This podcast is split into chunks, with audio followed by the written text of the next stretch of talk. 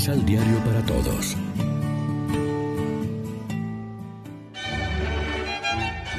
Proclamación del Santo Evangelio de nuestro Señor Jesucristo, según San Marcos. Entonces Jesús volvió a llamar al pueblo y les dijo, Escúchenme todos y traten de entender. Ninguna cosa que entra en el hombre puede hacerlo impuro. Lo que lo hace impuro es lo que sale de él. El que tenga oídos para oír, que oiga. Cuando Jesús se apartó de la gente y entró en casa, sus discípulos le preguntaron sobre lo que había dicho. Él les respondió. Tampoco ustedes son capaces de entender. ¿No comprenden que nada de lo que entra en el hombre puede hacerlo impuro? Porque no entra en su corazón, sino en su estómago, y después sale de su cuerpo. Así Jesús declaraba que todos los alimentos son puros. Y luego explicaba. Lo que sale del hombre, eso lo hace impuro. Pues del corazón del hombre salen las malas intenciones inmoralidad sexual, robos, asesinatos, infidelidad matrimonial, codicia, maldad, vida viciosa, envidia, injuria, orgullo y falta de sentido moral.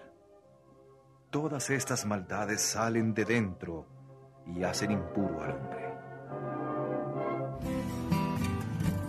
Lección Divina Amigos, ¿qué tal? En este miércoles 10 de febrero, la iglesia se viste de blanco para celebrar la memoria de la Virgen Santa Escolástica y como siempre nos alimentamos con el pan de la palabra que nos ofrece la liturgia. Los fariseos no es que fueran malas personas, eran piadosos, cumplidores de la ley, pero habían caído en un legalismo exagerado e intolerante y llevados de su devoción y de su deseo de agradar a Dios en todo, daban prioridad a lo externo, al cumplimiento escrupuloso de mil detalles, descuidando a veces lo más importante. Ayer era la cuestión de si se lavaban las manos o no. Hoy el comentario de Jesús continúa refiriéndose al tema de lo que se puede comer y lo que no, lo que se considera puro o no en cuestión de comidas. La carne de cerdo, por ejemplo, era considerada impura por los judíos y por otras culturas, inicialmente por motivos de higiene y prevención de enfermedades, pero luego también por norma religiosa. La enseñanza de Jesús expresada con un lenguaje muy sencillo pero expresivo es que lo importante no es lo que entra en la boca, sino lo que sale de ella. Lo que hace buenas o malas las cosas es lo que brota del corazón del hombre, la buena intención o la malicia interior.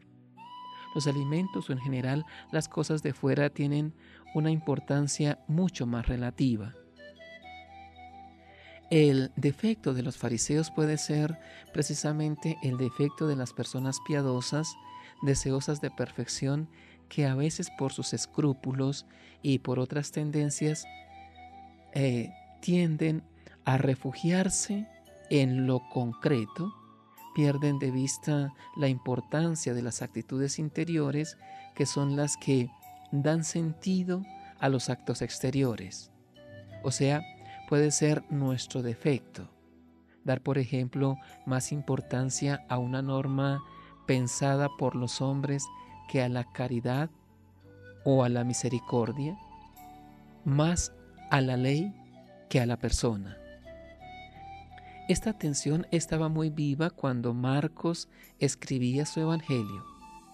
En la comunidad apostólica se discutía fuertemente sobre la apertura de la iglesia a los paganos y la conveniencia o no de que todos tuvieran que cumplir los más mínimos preceptos de la ley de Moisés. Recordamos las posturas de Pablo y Santiago y finalmente del concilio de Jerusalén, así como la visión del lienzo con animales puros e impuros y la invitación a Pedro para que comiera de ellos. Reflexionemos.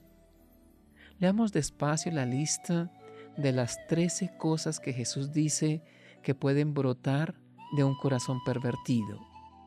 Malos propósitos, fornicaciones, robos, homicidios, adulterios, codicias, injusticias, fraudes, desenfreno, envidia, difamación, orgullo, frivolidad.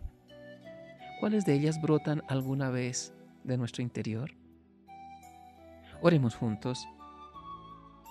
Danos, Señor, un corazón nuevo, así toda nuestra vida cambiará por completo y recuperaremos la pureza original de nuestra imagen a tu semejanza, tal como salió de tus manos creadoras.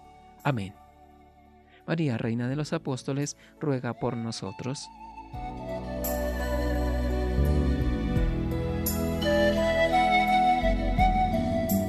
Complementa los ocho pasos de la Alexio Divina adquiriendo el emisal Pan de la Palabra en Librería San Pablo o distribuidores.